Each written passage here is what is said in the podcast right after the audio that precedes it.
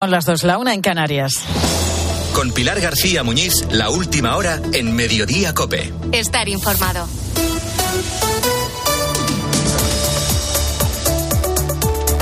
¿Qué tal? ¿Cómo estás? Muy buenas tardes. Bienvenido a Mediodía Cope. Estos días estamos hablando bastante de la huelga de los letrados de la Administración de Justicia. Ya van más de 200.000 juicios y vistas suspendidas por estos paros que llevan ya más de un mes. Hoy, por cierto, se vuelven a reunir con el Ministerio a ver si acercan posturas. El caso es que las leyes pues regulan nuestra sociedad en los aspectos más variopintos. La siguiente sentencia del Tribunal Supremo que te voy a comentar tiene desde luego su miga y crea jurisprudencia sobre una actividad bastante común. Salir a tomar un café o a merendar mientras estamos en nuestra jornada laboral. Esto pasa en muchísimas empresas y se reconoce como un derecho. Ahora bien, este caso es peculiar. En noviembre de 2016, una empleada sufrió una caída cuando se dirigía desde su centro de trabajo a merendar en una cafetería.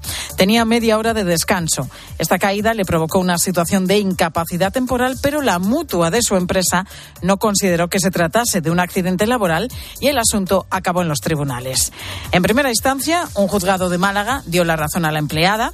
Falló que, falló que ir a tomar el bocadillo en el tiempo establecido se considera dentro de la jornada laboral. Sin embargo, otros tribunales, en casos similares, habían opinado lo contrario, con lo que la mutua decidió recurrir la sentencia. Y por eso interviene el Supremo, para unificar doctrina y crear jurisprudencia. Y por eso es importante este fallo. Ya lo sabes, tener un accidente en tu tiempo de trabajo mientras vas a tomar un café o a comprar lo que sea, un bocadillo, lo que quieras, puede ser considerado accidente laboral. Tras estudiar el caso, los magistrados consideran que la caída de esta mujer tuvo lugar en el tiempo de descanso que le corresponde. El hecho de que estuviera fuera del lugar de su actividad laboral, dice la sentencia, no altera su vinculación con el trabajo y añade que ir a un bar o a una cafetería se debe entender como una actividad normal de la vida laboral. Pero ojo, todo en su justa medida, ¿eh? Porque una cosa es ir a por un tente en pie en el tiempo que tenemos reconocido y otra cosa es pasarse la mañana o la tarde en el bar. Pues hay más asuntos destacados que debes conocer y que te cuenta ya a continuación Ángel Correa. Pues la última hora trágica, Pilar, nos lleva hasta Tarragona y también a la comunidad valenciana. Por un lado, una mujer ha matado a su bebé en Villamarchanta, en Valencia, y luego se ha quitado la vida según las primeras investigaciones. Los datos iniciales apuntan a que podría haber degollado al pequeñín y arrojarse posteriormente desde un tercer piso. Tremendo. Y además acabamos de conocer que un adolescente de 15 años se encuentra hospitalizado en Tarragona después de que se haya tirado desde el balcón de un cuarto piso a unos 14 metros de altura. Fue el 20 de febrero, pero su padre lo ha hecho público ahora mismo. Los Mossos de Escuadra han abierto una investigación para tratar de esclarecer lo ocurrido.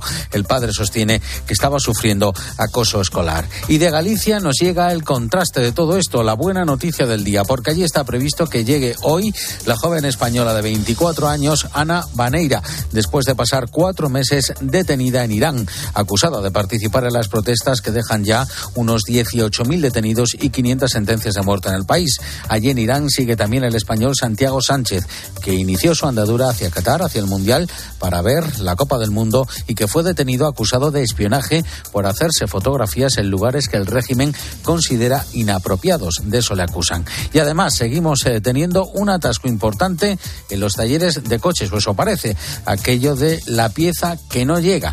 Eso parece que está y sigue a la orden del día. En principio estaba previsto que saliese de Alemania el 10 de febrero. No se sabe dónde está la pieza ni en la reclamación que he puesto me dicen que aún no tienen fecha de, entrega. He intentado buscar la pieza por otras vías, en desguaces, en talleres, por internet y no hay manera. Desde mayo del 2022 eh, no puedo utilizar el vehículo, te echan para atrás la ITV. Son diferentes ejemplos. Por ejemplo, Alba, que lleva tres meses esperando una pieza. Maya, después de diez meses, meses ha conseguido al final lo que necesitaba. Y Carlos, que lleva desde mayo del año pasado esperando y no puede pasar la ITV, nos contaba hasta que no repare su vehículo. El atasco es tal que, por ejemplo, Volkswagen mantiene cerrada su planta en Navarra hasta el miércoles 1 de marzo, precisamente por falta de suministro. Y en el deporte José Luis Corrochano, ¿qué tal? Buenas tardes. Hola Pilar, buenas tardes. Alexia Putellas, favorita a ganar su segundo premio de Best. Se entregan en París los premios a los mejores de la temporada pasada con ampliaciones al Mundial de Qatar en el caso de los hombres, el argentino Leo Messi y la española Alexia Putellas entre los favoritos a ganar el trofeo. Enviado especial a la gala, Rubén Martín. El fútbol español podría tener de nuevo a la mejor jugadora del mundo entre sus filas, Alexia Putellas, que compite contra la estadounidense Alex Morgan y la inglesa Beth Mead. Es la gran favorita para revalidar el trofeo. Tiene también dos balones de oro. Los tres finalistas al premio de BES al jugador de la FIFA son Karim Benzema, que juega en la liga, junto a Kylian Mbappé. Y atención al gran favorito que es Leo Messi. Y también hay candidatos para mejor entrenador del mundo. Uno de ellos entrena en la liga es Carlo Ancelotti. El gran favorito es Lionel Scaloni por delante de Pep Guardiola.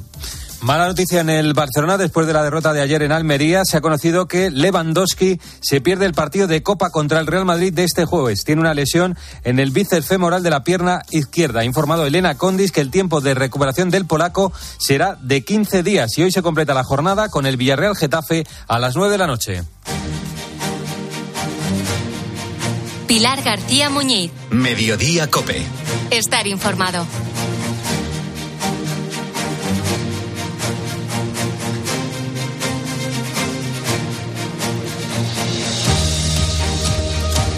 La verdad que está el día para pocos paseos, ¿eh? Y eso que si miramos ahora mismo los termómetros de las ciudades españolas, no es que impresionen. Rondamos a esta hora los 4 grados, por ejemplo, en Madrid, los 6 en Zaragoza, más o menos, los 8 en Barcelona, pero el dichoso aire del norte, que nos tiene ateridos, hace que la temperatura parezca mucho más baja. La verdad que el estar en la calle y sin ninguna nada que nos cubra es hace duro y pesado. Y cuando sopla el aire aquí no hay quien esté.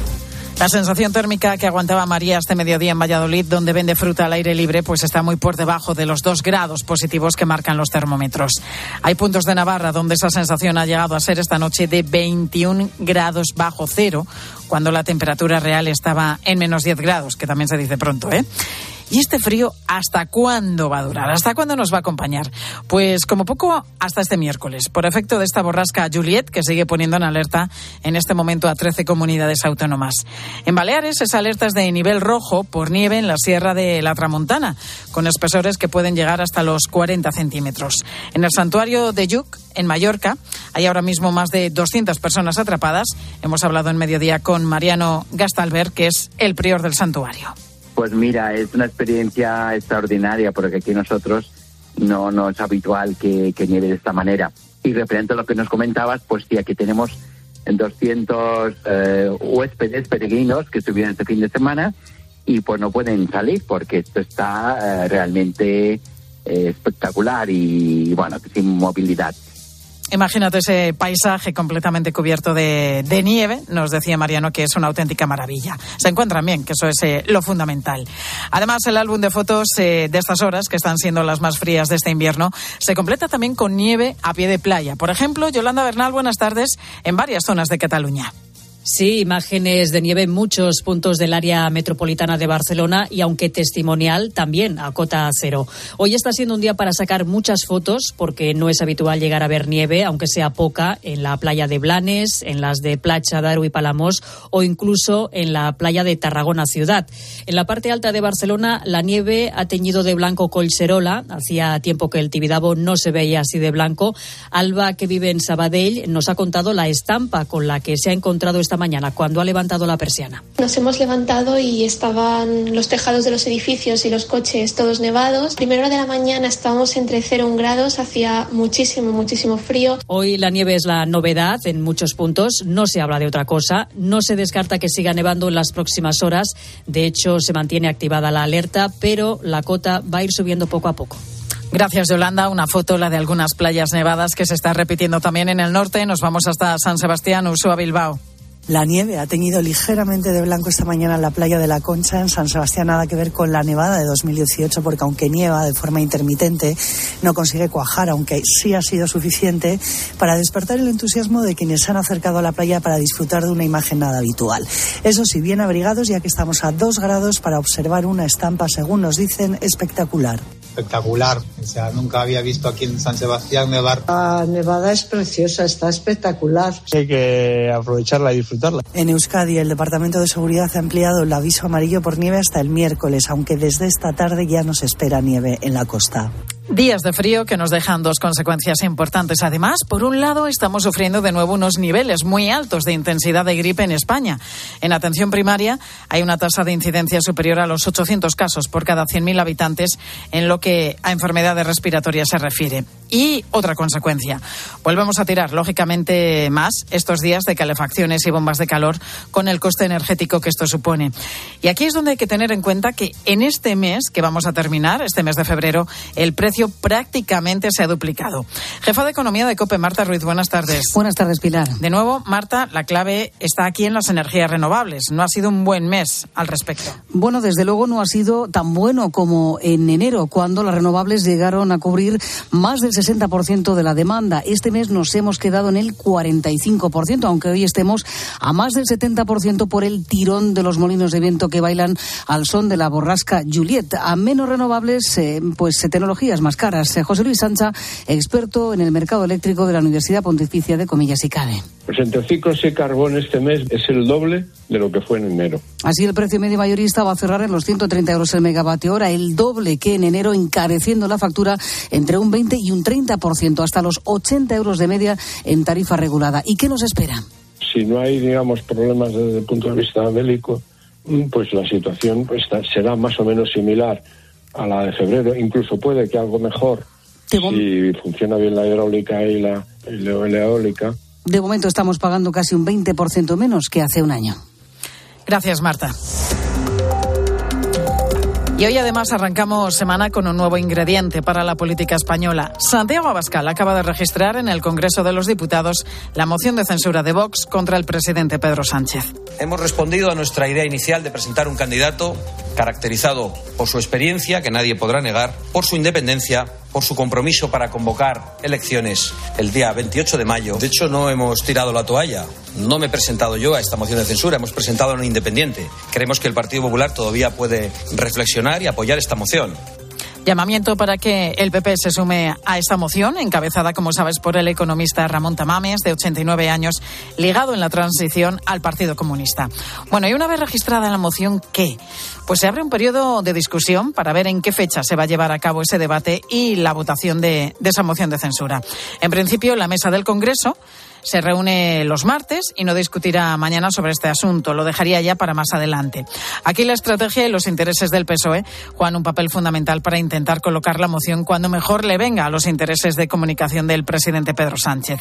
Y aquí es donde llega la cuestión fundamental. ¿Qué va a suponer esta moción en este momento, a pocos meses de las elecciones generales prevista para finales de este año?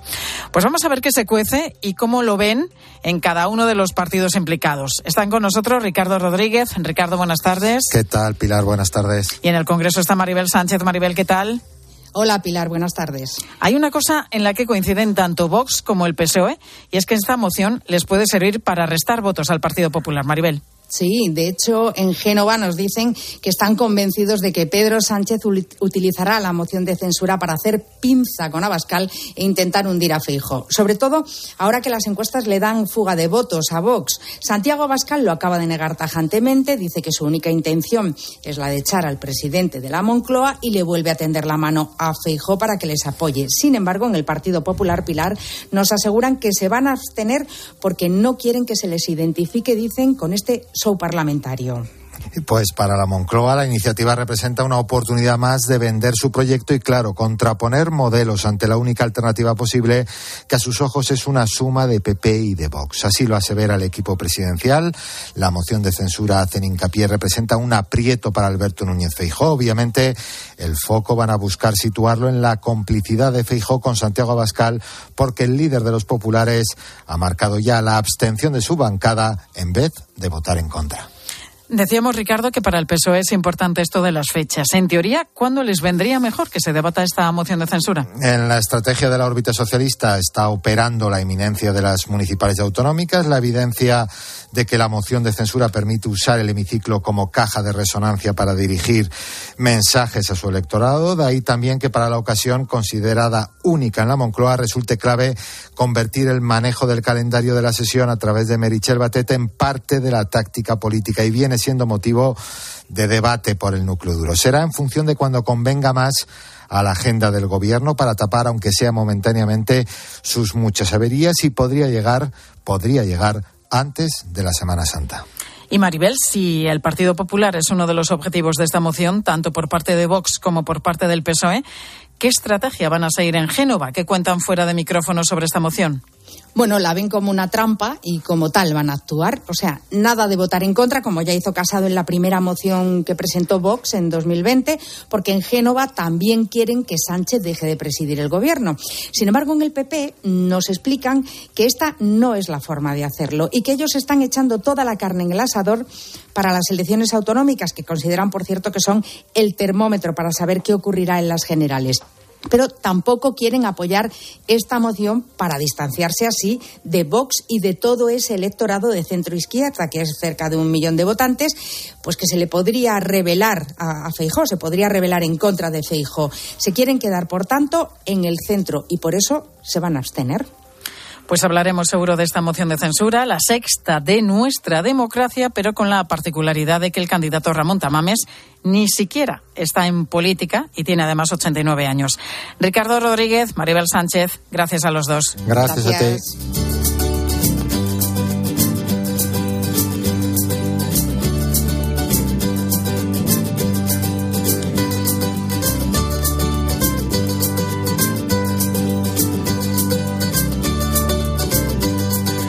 Pues dejamos los despachos para hablar de una actividad que comenzó hace cuatro décadas, hace 40 años, como un medio para ayudar a los más necesitados y que ahora se está convirtiendo en tendencia. El uso de ropa de segunda mano avanza de manera imparable y cada vez más marcas comerciales se suman a esta moda. Utilizo solo ropa de segunda mano desde hace tres años. y Suelo comprarla con bastante poca frecuencia. Solo reemplazo una prenda cuando la necesito de verdad.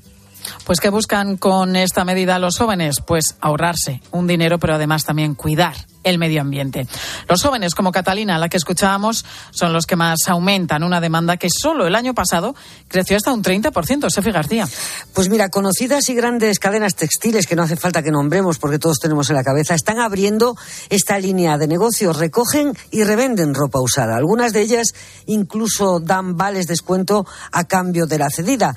Las organizaciones no gubernamentales trabajan con la que nosotros donamos y lo hacen desde hace 40 años, como Cáritas, que tiene 170 tiendas denominadas Moda Re y ahí aprovechan además para emplear a personas vulnerables y entregar vestido a quien lo necesita. Albert Alberich es el responsable de este proyecto que la red de tiendas no, solo nos permite dejar muy clara nuestra apuesta por la reutilización, sino para esa otra cosa que es muy nuestra, muy de Caritas, ¿no? Esa entrega de asistencial de ropa, creemos que la mejor es esa, que las personas no vayan a un espacio que podría ser estigmatizante, ¿no? Su perfil de comprador Pilar era hasta ahora una mujer de mediana edad que buscaba ropa de calidad en buen uso a precios muy asequibles. La crisis anterior les descubrió las tiendas a todos y ahora se llenan de jóvenes. Hubo un cambio de tendencia que coincidieron economía con conciencia medioambiental. La presencia de, personas jóvenes en nuestras tiendas eh, es muchísimo mayor en el año 2022 o 2023 que la que era en el 2017 o en el 2016, ¿no? Con este proyecto Caritas, además, eh, Pilar ya no lleva ni una sola pieza de ropa al vertedero. La que no sirve para vender, lo que hacen es reciclarla. Gracias, Efi. Ahora, tu cope más cercana. Pilar García Muñiz. Mediodía Cope. Estar informado. En Cope nos gusta contarte buenas noticias. La ciencia ayer anunció un descubrimiento histórico en materia. Quiero contarte tres historias, tres noticias que nos hacen ser optimistas. Sus vídeos empezaron a tener millones de reproducciones. Borja siguió con su música. Una buena noticia. Hay algunas estimaciones que se han hecho que dicen que. Muchas familias deciden entonces formar parte de esos programas de acogida y proporcionarles así a estos niños un hogar, una familia.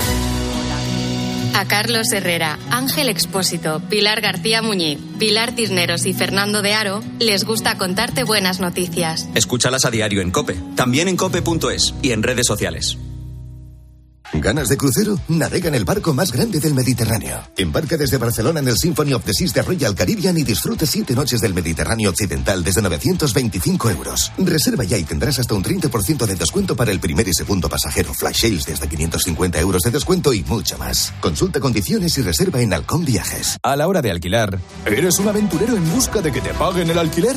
¿O confías en la única empresa que mantiene la morosidad en 0% en el alquiler? Cada día somos más los que disfrutamos de la protección de alquiler seguro. Llama ahora al 910-775-775. Alquiler seguro. 910-775-775. Pilar García Muñiz. Mediodía Cope.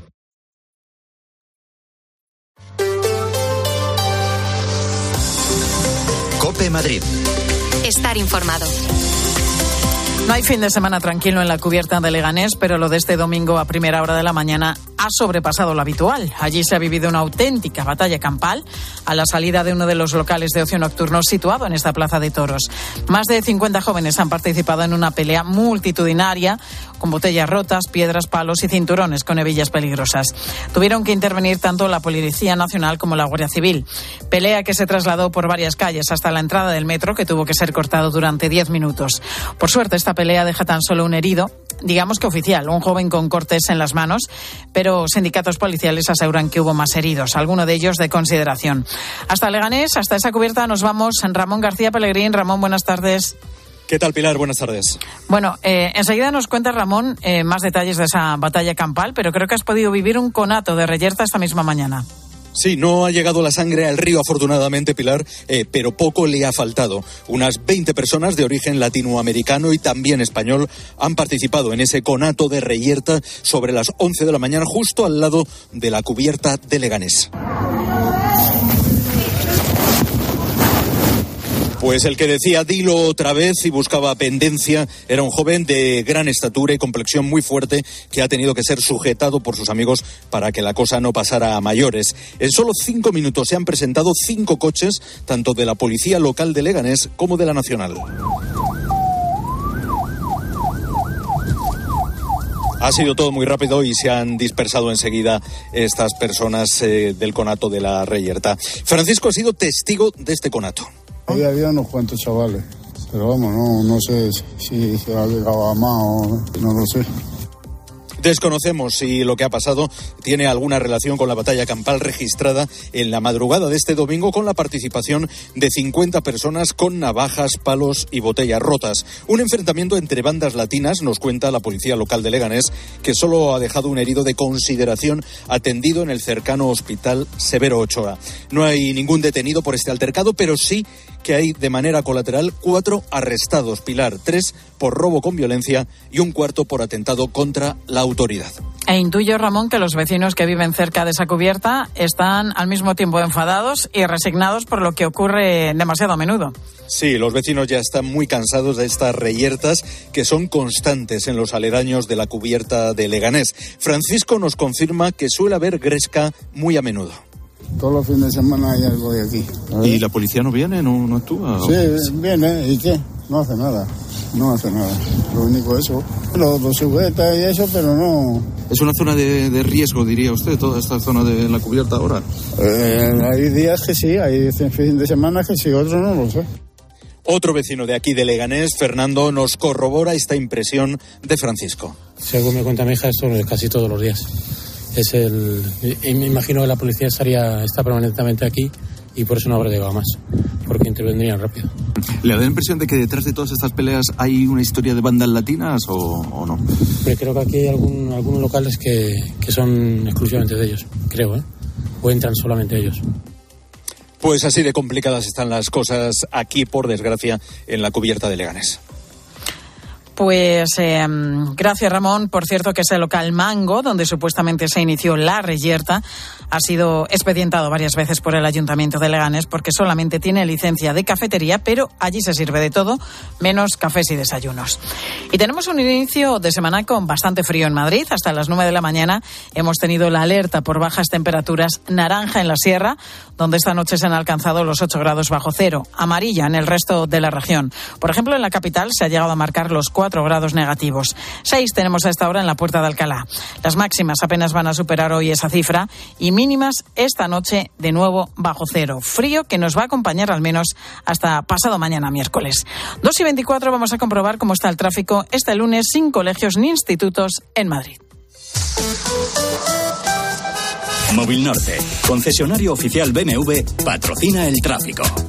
Alejandro Martín, muy buenas tardes. Muy buenas tardes. Hasta ahora estamos pendientes de un accidente que está complicando la AP6 a la altura de Guadarrama, sentido norte, sentido Segovia. Y en cuanto al resto de carreteras de la Comunidad de Madrid, se circula con bastante normalidad. Pueden encontrar leves complicaciones en la 4 a la altura de Aranjuez debido a unas obras de mejora. Pero en cuanto al resto de carreteras, tanto principales como secundarias, se circula con normalidad. Que los mejores ingenieros hagan los mejores coches es lógico. Que cuando quieras conducir, conduzcas un BMW también es lógico. Como que el mejor servicio te lo ofrezca tu concesionario de confianza. Lógico, ¿verdad? Si quieres BMW, quieres Móvil Norte. Porque lo lógico es querer siempre lo mejor. Visítanos en Móvil Norte, carretera del Plantío 62, Majada Honda o en movilnorte.bmw.es. ¿Solo cinco alumnos por clase? Eso es, y nuevas instalaciones en La Moraleja. Virtus es el colegio británico más personalizado de España. Mis hijos estudian allí, se examinan de los A-levels y reciben una educación a medida. Es lo que busco para mis hijos. Voy a pedir cita. Virtus, the British Sixth Form College. Plazo de matrícula abierto. virtuscollege.es. Vendido, vendido, vendido. Vende tu casa y sigue viviendo en ella. Soy Eduardo Molet, 658 60 60 60. 658 60 60 60. ¿Cómo ha cambiado Madrid desde que abrió el primer restaurante José Luis en la calle Serrano? Lo que no cambia son las ganas de disfrutar de la más alta gastronomía y el mejor servicio en sus ocho restaurantes. José Luis, la referencia de la alta cocina para tus celebraciones, comidas, cenas y catering. Reserva en joseluis.es. Cope Madrid. Estar informado. Esto que vas a escuchar sucedió en julio de 2021 en la línea 1 de metro.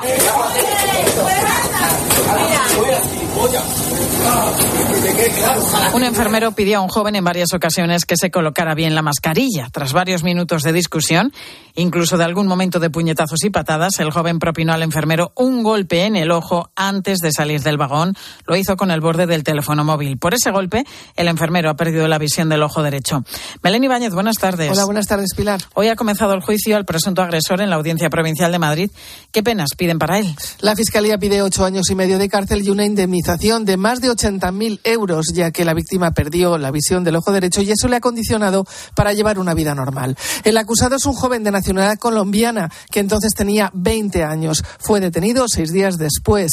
Está en prisión provisional. Tiene antecedentes por varios robos y hurtos. Se encuentra además en situación irregular en España. Todo ocurrió en el metro el 13 de julio de 2021. El joven iba con la mascarilla bajada a la altura de la barbilla sin taparse la nariz ni la boca. Entonces el herido de profesión enfermero le pidió en varias ocasiones que se colocara correctamente la mascarilla. Varios pasajeros se unieron a la protesta y el joven acabó dando un puñetazo al enfermero, dándole de lleno en el ojo. El acusado ha declarado hoy que sintió miedo y que al verse amenazado lanzó el puñetazo porque pensaba que iba a por él, que no tenía la intención de hacerle daño. Los testigos, sin embargo, han destacado la actitud agresiva del joven que empujó a la víctima hasta el punto de que, lo, de que otro viajero se puso en medio para evitar la agresión y que finalmente le lanzó el puñetazo y se marchó, como hemos escuchado, deseándole la muerte. Cope Madrid. Estar informado. ¿Necesitas dinero? ¿Tienes coche? Carvaquízate. Entra en carvac.es, valoran tu coche y en 24 horas tienes el dinero, con total confidencialidad y sin trámites bancarios. No importa SNEF o RAI. Así reconduces tu situación económica fácilmente y sigues disfrutando de tu coche con un alquiler. Suena bien. Carvac.es. Dinero por tu coche. Los más grandes están en la Feria de San Isidro 2023. Las figuras del toreo repiten este año hasta dos y tres tardes en la Plaza de Toros de las Ventas. Compra tus entradas para todos los festejos desde el jueves 2 de marzo. Hazte con ellas en las-ventas.com. Control Dental Europeo, 35 años en implantología y pioneros en carga inmediata, trae a España los implantes corticales para pacientes con reabsorciones extremas de hueso sin injertos óseos y al mismo precio que los implantes tradicionales. Confíe en Control Dental Europeo y vuelva a sonreír en el 91 575 3404 o controldentaleuropeo.com. Si a usted lo que realmente le gusta es perder el tiempo atendiendo visitas de desconocidos para intentar vender su casa en lugar de ver su serie favorita en familia, hágalo.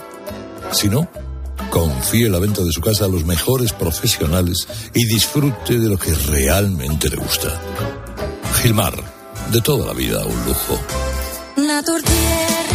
Los colágenos de Naturtierra con vitamina C contribuyen a un normal funcionamiento de huesos y cartílagos, en polvo y comprimidos, de venta en supermercados y grandes superficies. Colágenos de Naturtierra, con la garantía de laboratorios Insadiet.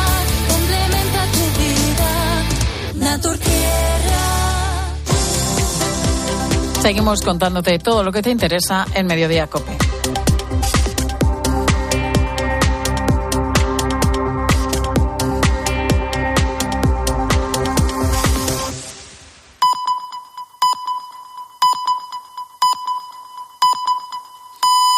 Son las dos y media, la una y media en Canarias. Con Pilar García Muñiz, la última hora en Mediodía Cope. Estar informado.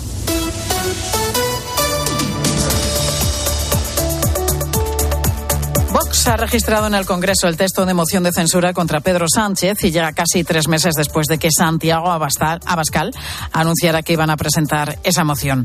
Se registra con las firmas en solitario de los 52 diputados de Vox y la propuesta de candidato de Ramón Tamames, el histórico economista de 89 años, presentado como una alternativa de consenso. Será la sexta moción de censura que se presenta en el Congreso de los Diputados.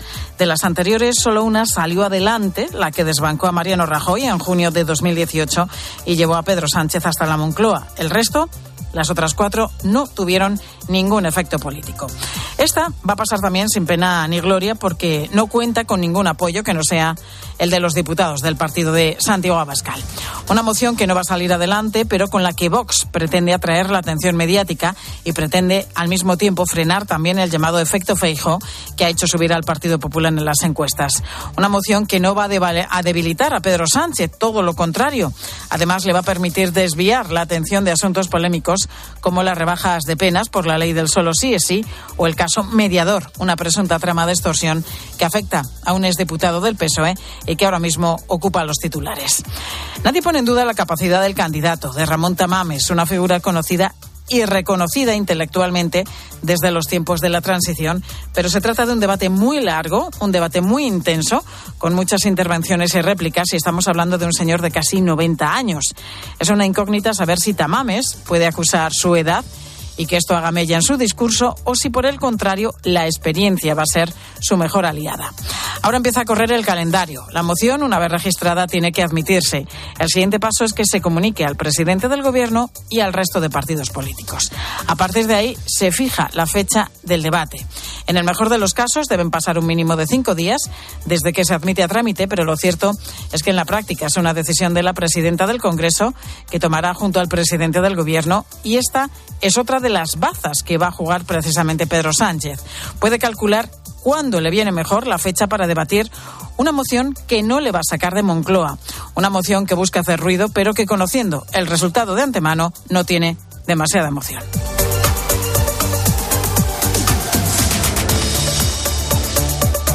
Pues están pasando más cosas destacadas que debes conocer y que te cuento ya con la ayuda de Ángel Correa.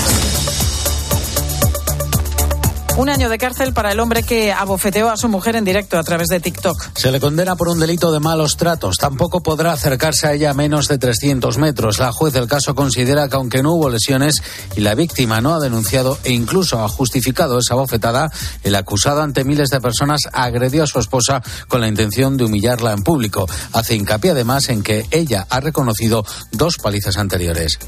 Zelensky cesa al máximo responsable de las Fuerzas Armadas ucranianas en el Donbass. Cuando ya se ha cumplido el primer año de la invasión rusa y una vez que el ejército de Putin mantiene su resistencia e incluso avanza en la región ucraniana. Entre tanto, Moscú rechaza el plan de paz propuesto por China, asegurando que no se dan las condiciones por el momento para el mismo. Turquía abordará el 9 de marzo con Suecia y Finlandia su posible ingreso en la OTAN, algo a lo que hasta el momento el presidente Erdogan se ha resistido.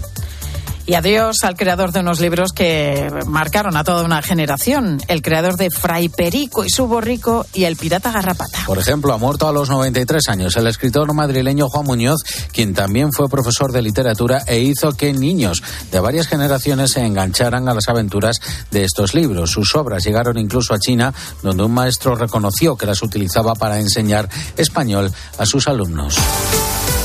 Y en los deportes que nos contáis, Corrochano, buenas tardes. Hola Pilar, buenas tardes. Es noticia de la mañana. Robert Lewandowski lesionado en el bíceps femoral, unos 15 días de baja. Se pierde el jueves el Real Madrid en Copa, el Valencia en Liga y veremos si llega el partido en Bilbao contra el Athletic. Esto se une a la derrota del Barça ayer en Almería 1-0. La distancia con el Real Madrid ahora queda en 7 puntos antes del clásico de Copa de este jueves. Es noticia también el comunicado de Gil Marín por el arbitraje del sábado en el Bernabéu. El Atlético de Madrid anuncia que va a recurrir la roja a Correa. Esta noche de BES en París. Favoritos para ganar Leo Messi y Alessia Putellas, Scaloni en entrenadores y Divo Martínez en porteros. Además, en la jornada de Liga, Sevilla 2, Osasuna 3, Atleti de Bilbao 2, Girona 3 y Celta 3, Valladolid 0. Hoy se cierra la jornada con el Villarreal Getafe. Y en tenis, Carlos Alcaraz perdió la final de Río de Janeiro, se lesionó y es duda para el torneo de Acapulco. Escuchas Mediodía Cope. Con Pilar García Muñiz. Estar informado. Más inspectores en la calle, la lupa puesta sobre las pequeñas reformas en nuestra casa y un refuerzo también para analizar qué pasa con las criptomonedas. El Boletín Oficial del Estado publica hoy las líneas generales de este plan con el que Hacienda quiere recuperar la calle tras la pandemia y que sus inspectores visiten negocios para intentar luchar contra el fraude en materia de impuestos. Es importante esa clave, la del refuerzo de los controles sobre las empresas que se dedican a pintar o hacer pequeñas reformas en casa que en muchas ocasiones se hacen en B es decir, sin declarar. Al mismo tiempo que también se reforzará la inspección en el ámbito de las plataformas de comercio electrónico. Se trata, en definitiva, con todo esto, de reducir el número de personas que no declaran y además se va a poner el foco de manera especial en aquellos que simulan tener una residencia fiscal que no es real, por ejemplo, entre comunidades autónomas para intentar aprovecharse, dice Hacienda, a la hora de pagar menos impuestos. Un plan de Hacienda que además coincide con un cambio importante para millones de contribuyentes. Sofía Buena, muy buenas tardes. Buenas tardes, Pilar. Estamos rematando ya este mes de febrero. Llega para la mayoría el cobro de la nómina y este mes viene con sorpresa. Sí, sorpresa buena para al menos 9.200.000 empleados que van a cobrar más, que no está nada mal tal y como están las cosas. El motivo, pues que Hacienda modifica ya en esta mensualidad los cálculos para el IRPF que el gobierno introdujo antes de terminar el año. ¿Y esto, pues en qué se traduce? Pues para empezar, todos aquellos que tengan un salario menos de 21.000 euros al año, que cobren menos, van a ver cómo pagan menos IRPF. Vamos, que a partir de este mes de febrero su nómina será mayor porque se amplía la reducción fiscal para rentas del trabajo que hasta ahora solo beneficiaban a aquellos que cobrasen menos de 18.000 euros al año. Y hay que decir además que va a notarse más en esta nómina que en las siguientes porque se aplica la parte que corresponde a dos meses, a enero y a febrero. Al mismo tiempo, Sofía, o también hay, hoy, hay también otros 200.000 españoles que cobran más de 22.000 euros que van a ver cómo su nómina es mayor, en este caso por otro motivo, porque les van a bajar las retenciones. Sí, no es exactamente lo mismo que en el anterior caso. En este caso no baja la tributación y esto es importante tenerlo en cuenta de cara sobre todo a la declaración del año que viene, como recuerda el secretario general de los técnicos de Hacienda, Gesta, José María Mollinedo. Cuando presenten la declaración de la renta correspondiente al año 23 en junio del año 24, verán cómo su devolución de la renta será menor de la que venían recibiendo hasta la fecha en años anteriores, porque se le ha retenido menos, se le va a retener menos a lo largo del año. Se nos retiene menos al mes, pero esto quiere decir que en la renta habrá que pagar más o se nos devolverá menos, dependiendo del resultado. Pero para que esto suceda, para que bajen nuestras retenciones, hay que cumplir una serie de requisitos que, según los cálculos de Gesta, cumplirían más o menos unas 200.000 personas en España. Se tratan de matrimonios donde haya un solo ingreso o eh, si el otro cónyuge trabaja, que no supere los 1.500 euros anuales. En ese caso, aquellas personas que ingresen hasta 24.500 euros, sí, cuando ese matrimonio no tenga hijos, hasta 26.500 si tiene un hijo, o hasta 28.500 si tiene dos o más hijos. Si pertenecemos a estos grupos de entre 22.000 y 28.500 euros y no tenemos una pareja que trabaje, pues la suma de estas retenciones oscilaría entre los 100 y los 1.000 euros al año, dependiendo de nuestras circunstancias familiares y salariales. Pero recuerda, en este caso hablamos de retenciones y no de tributaciones, por lo que este dinero de más es solo un adelanto con el que no podrás contar en la declaración de la renta de 2024.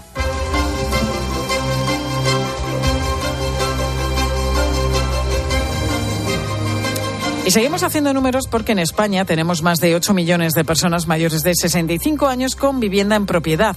Somos uno de los países europeos con mayor número de consumidores potenciales de hipoteca inversa y por eso los grandes bancos de nuestro país han decidido apostar definitivamente por este producto. Pilar Cisneros, buenas tardes. Buenas tardes, Pilar. Pues sí, nadie mejor para explicar en pocas palabras en qué consiste la hipoteca inversa que Fernando Trías de Bes, economista y profesor de economía de bolsillo de la tarde consiste en vender tu piso mientras estás en vida, quedarte en él viviendo, el banco te paga una cantidad cada mes de por vida, eso sí, cuando fallezcas haya pagado lo que haya pagado la entidad financiera o la entidad que te da esa hipoteca inversa, el inmueble va para esa entidad. Por lo tanto, lo puedes haber vendido muy bien o lo puedes haber vendido muy mal.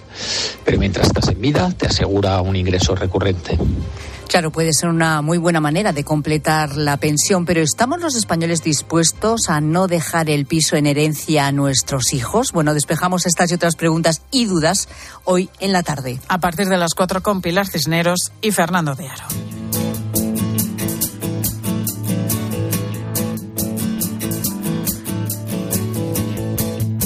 Cabría preguntarse qué más novedades podemos esperar de unos aparatos, nuestros teléfonos móviles, que prácticamente ya hacen de todo.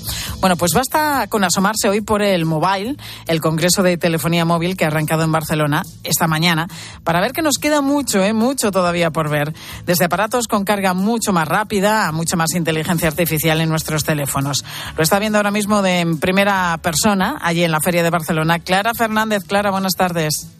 Buenas tardes. En este primer día de Mobile ya hemos podido conocer de primera mano qué novedades serán las grandes protagonistas durante estos días. Hablamos del 6G, de la realidad aumentada, los móviles plegables o los robots quirúrgicos. Pero ¿qué es lo que más les ha llamado la atención a los visitantes? Ellos mismos nos lo explican. El robot este que, da un poco miedo no verlo, pero tiene muchas capacidades con el 5G. En las películas desde hace 30 años, pues parece que hay muchas cosas que empiezan a, a parecer una realidad. Eh, la verdad, todo la tecnología está bastante interesante. Yo me quedaría con el coche volador de Telecom. Una tecnología que han sacado que reconoce cuando pita el, microondas y te manda una, una, notificación. Y sobre todo ver a tanta gente interesada por este mundo, es la verdad que es impresionante. Otra de las novedades que también ha llamado mucho la atención es el Hyperloop, un tren cápsula que podría conectar Barcelona con Madrid y Sevilla a 1.200 kilómetros por hora. Todas estas curiosidades y mucho más es lo que abarcará el Mobile World Congress desde hoy y hasta el 2 de marzo aquí en Barcelona. Pues un encuentro, gracias Clara, en el que participan 2.000 empresas y por el que se espera que en los próximos días pasen más de 80.000 personas con un impacto que los organizadores calculan en 350 millones de euros en la ciudad condal. Por cierto, ya casi no es noticia, porque se ha convertido en habitual. Esta mañana, en la inauguración de la feria por parte del rey Don Felipe, ni la alcaldesa de Barcelona, Ada Colau, ni tampoco el presidente de la Generalitat, Per Aragonés, han estado presentes en el momento del saludo, lo mismo que sucedió anoche en la cena previa a este importante evento mundial. Los dos mandatarios han aparecido después para la foto de familia con el rey y el resto de autoridades en el interior del evento.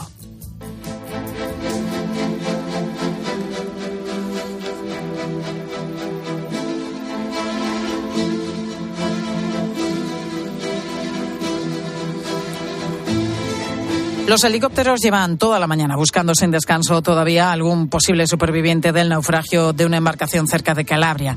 Se sabe que hay 62 cuerpos sin vida y 80 rescatados, pero es difícil calcular cuántas personas más podrían ir en esa embarcación que se partió en dos por el mal estado de la mar. En las aguas italianas, en las aguas de Calabria, muy cerca ya de la playa, hoy todavía se ven pertenencias, incluso los peluches empapados de alguno de los 14 menores que han perdido la vida en ese naufragio. Y además una pregunta que vuelve a aparecer en una tragedia de este tipo. ¿Se podía haber hecho más? Corresponsal Eva Fernández, muy buenas tardes. Sabemos, por ejemplo, Eva, que no había equipos de rescate en esa zona. Sí es, así es. En estos momentos ningún barco barco de salvamento opera en el Mediterráneo porque justo la semana pasada se aprobó un duro decreto que ata las manos a los buques de ONGs. Pero además es que horas antes del naufragio un avión de Frontex señaló la presencia del barco y dio aviso a las autoridades. Pero el mal estado del mar impidió que los rescatistas se acercaran y la barcaza se partió en dos al chocar con En ese momento todos cayeron al mar. Muchos de ellos huían de los talibanes. De sus historias está siendo testigo Sergio Didato de Médicos Sin Fronteras. Abbiamo casi di uh, bambini che sono, sono rimasti uh, orfani. Tenemos casos de niños que han quedado huérfanos, como uno afgano de 12 años que ha perdido a toda su familia, cuatro hermanos y a sus padres. Otro caso terrible es el de un padre de familia también afgano que ha perdido a sus tres hijos y a su mujer. Son horas llenas de emociones. De momento han detenido a tres turcos a los que la policía señala como responsables de la travesía. Ellos saltaron del barco y como llevaban salvavidas llegaron a la orilla. Solo han sobrevivido quienes sabían nadar. De entre los cuerpos recuperados, Pilar, 14 son de menores y hay 33 mujeres. El presidente de la República, Sergio Mattarella, ha pedido a Europa un compromiso serio para que una tragedia así no vuelva a suceder. Qué tragedia. Gracias, Eva. Por cierto, que el cardenal Juan José Omella, presidente de la Conferencia Episcopal, ha publicado un tuit en el que recuerda con sus oraciones a las víctimas del naufragio. Y también el presidente de la Conferencia Episcopal Italiana, el cardenal Matteo Zuppi, ha expresado su profunda tristeza. Ha subrayado que esta enésima tragedia nos recuerda que la cuestión de los emigrantes y refugiados debe afrontarse con responsabilidad y humanidad y no solamente con repetir palabras que durante años se han malgastado en trágicos sucesos como este que han convertido al Mediterráneo en un gran cementerio.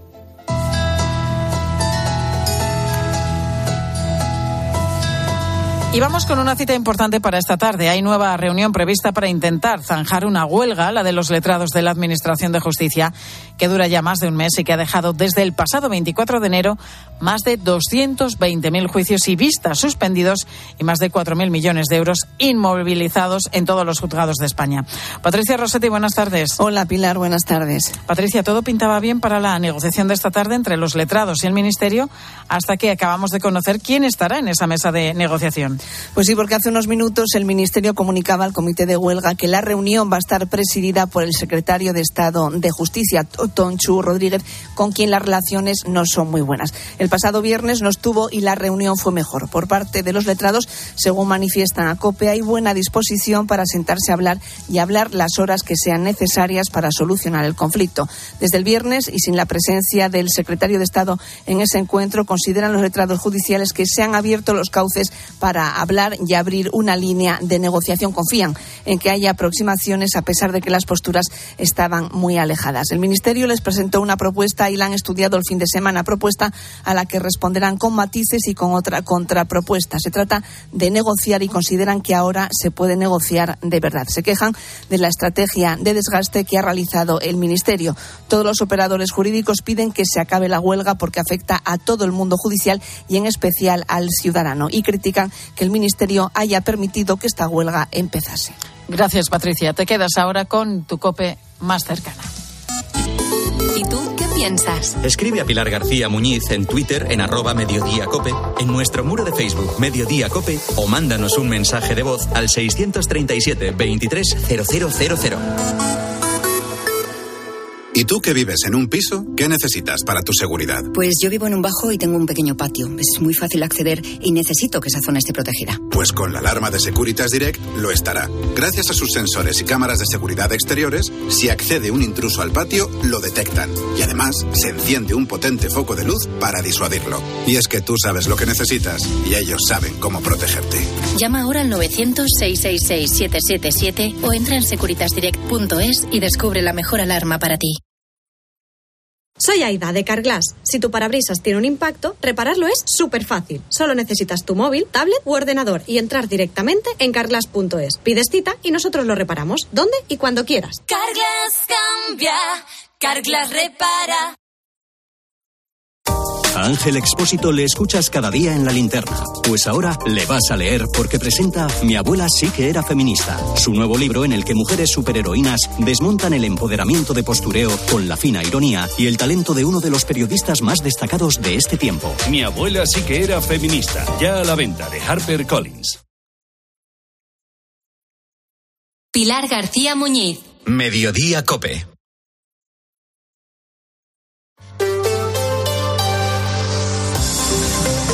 Madrid. Estar informado.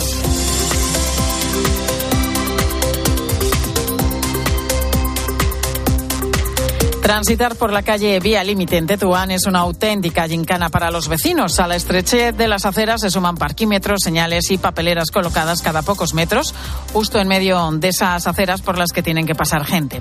La cosa se complica aún más cuando la persona tiene movilidad reducida o directamente va en silla de ruedas. En este caso, parte de ese recorrido ha de hacerse por la calzada, con los coches detrás haciendo cola para pasar.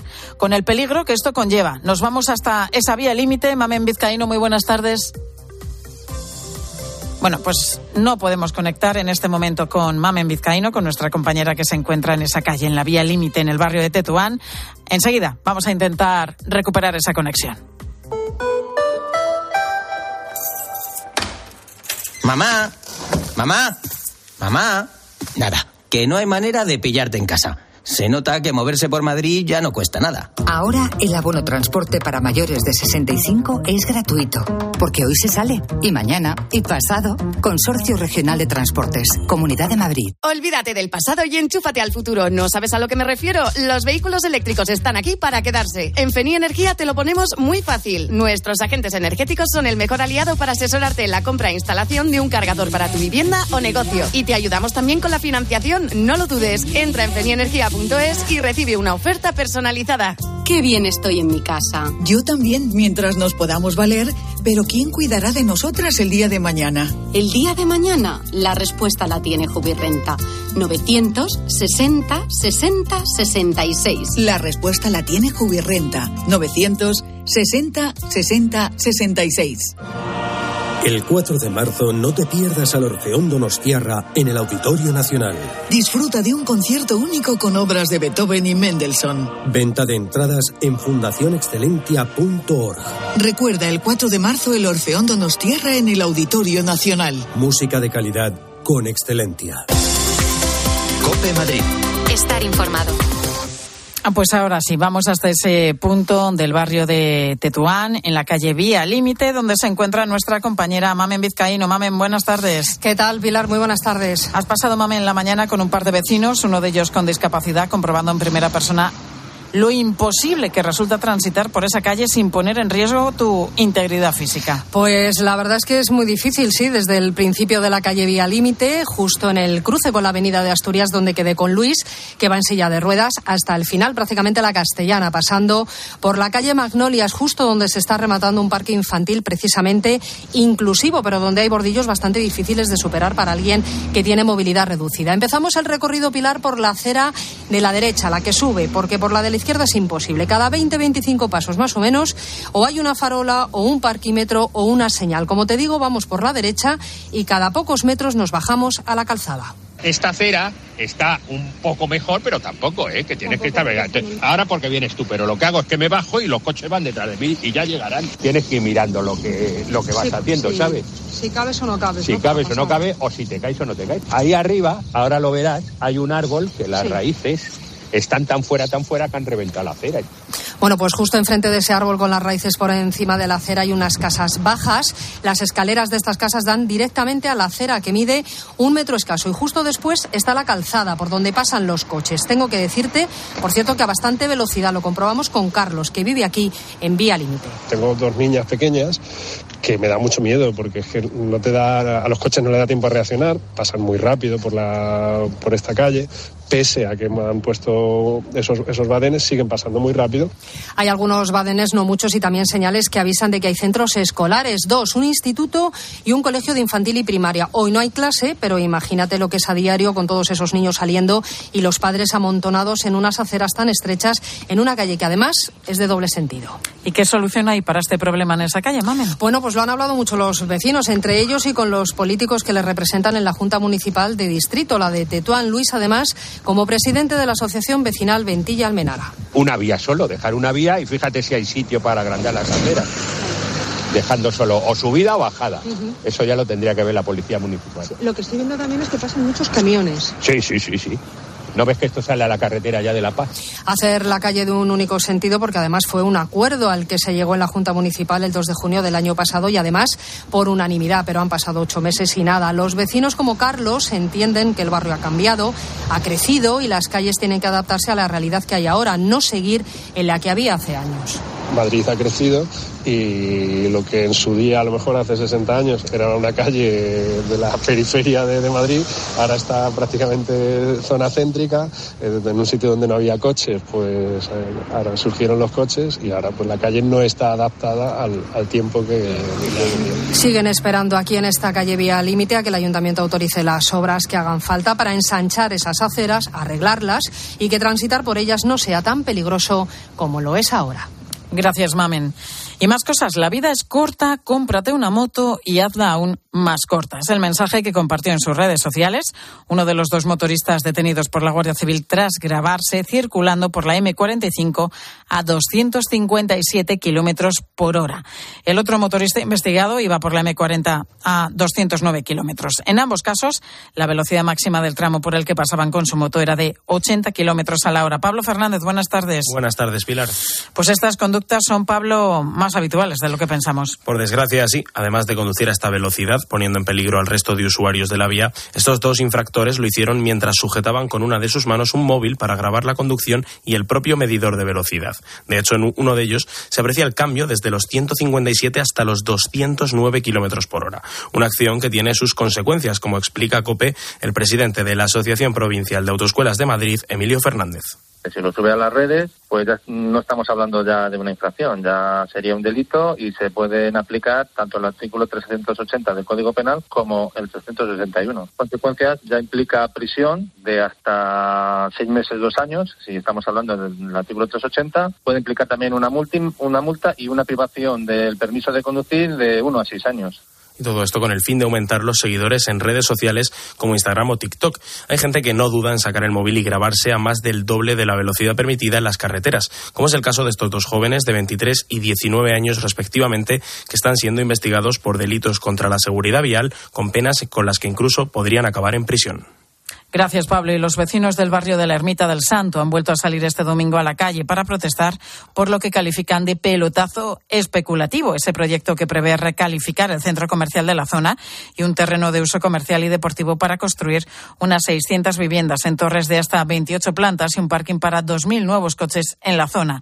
Algo con lo que no están de acuerdo los vecinos. Esto es negativo para el barrio porque va a contribuir a saturar el barrio, que ya eh, tiene una carencia de dotaciones estructural. Tenemos escasez de dotaciones eh, sanitarias, de eh, transporte público. El promotor de esta obra sostiene que este proyecto va a generar 4.000 empleos y que los beneficios redundarán en el barrio y en todo Madrid. Cope Madrid. Estar informado. Cambiamos los fijos por los smartphones, la tele de tubo por las Smart TV, el diésel por el híbrido. ¿Y todavía tienes bañera en tu baño? Cambia tu vieja bañera por un plato de ducha antideslizante con Ducha Manía. Todo en un solo día. ¿Qué? ¿Te cambias? Con Ducha Manía, en Paseo del Molino 6. Llama ahora 914-684907 o duchamanía.es. Dobla tu ahorro con Ocasión Plus. Hasta 6.000 euros de descuento en 7.000 coches. Y ahora con la mejor financiación del mercado, al 6,90%. Este mes somos imbatibles. Ocasión Plus. 16 centros en Madrid. Nuevas tiendas en Fuenlabrada, Arganda y Torrejón. Localiza tu centro más cercano en ocasiónplus.com. Adivina adivinanza. ¿Sabes quién es el que te vende tu casa y te dice que puedes seguir viviendo en ella para siempre? Correcto. Eduardo Molet, el de vendido, vendido, vendido. Persona de confianza. 658 60 60 60. Los Fernández son muy amables. Recogida a domicilio de cortinas y edredones, de alfombras y de tapices, limpieza y restauración. 91 308 5000. Los Fernández son muy amables. Más tenis. Más jugadores y sobre todo más días. Del 24 de abril al 7 de mayo, Mutua Madrid Open. Los mejores tenistas del mundo vienen a Madrid. Compra ya tus entradas en mutuamadridopen.com. Mutua Madrid Open. Y accidente laboral en el número 86 de la calle Toledo de Madrid. Un trabajador de 54 años ha caído desde el techo de un local, unos 5 metros de altura, sufre un traumatismo cranoencefálico leve con herida incisa en la cabeza, además de rotura en la pierna izquierda y de varias costillas. El 112 le ha trasladado grave al 12 de octubre. Sigues en Mediodía Cope.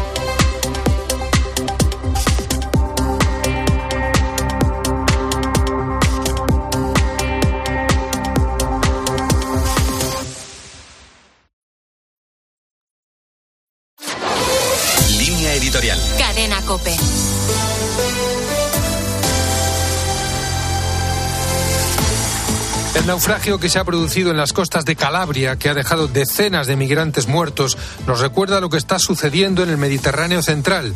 Es ya la ruta más peligrosa del mundo. Según algunas estimaciones, en sus aguas han muerto en los últimos 10 años más de 20.000 personas. Muchos barcos desaparecen en el canal de Sicilia sin dejar siquiera rastro. El nuevo gobierno italiano ha puesto severas trabas al trabajo de rescate de los buques que trabajan en esas aguas. Hace unas semanas ha aprobado un decreto que asigna puertos distantes para desembarcar a las personas rescatadas en el mar, lo que dificulta el ejercicio efectivo de algunos derechos fundamentales. Con los datos en la mano, no se puede argumentar que el salvamento aumenta el número de migrantes que se ponen en viaje. Tampoco está siendo precisamente ejemplar el comportamiento de la Comisión y del Consejo Europeo. La guerra en Ucrania ha puesto de manifiesto que cuando los socios europeos lo consideran necesario, pueden ser rápidos y flexibles para adoptar soluciones. Sin embargo, desde hace más de dos años está paralizado buena parte del pacto migratorio alcanzado en septiembre de 2020. La solidaridad con los países que son la frontera sur de la Unión Europea es escasa y el reparto de migrantes y refugiados no funciona como tendría que funcionar.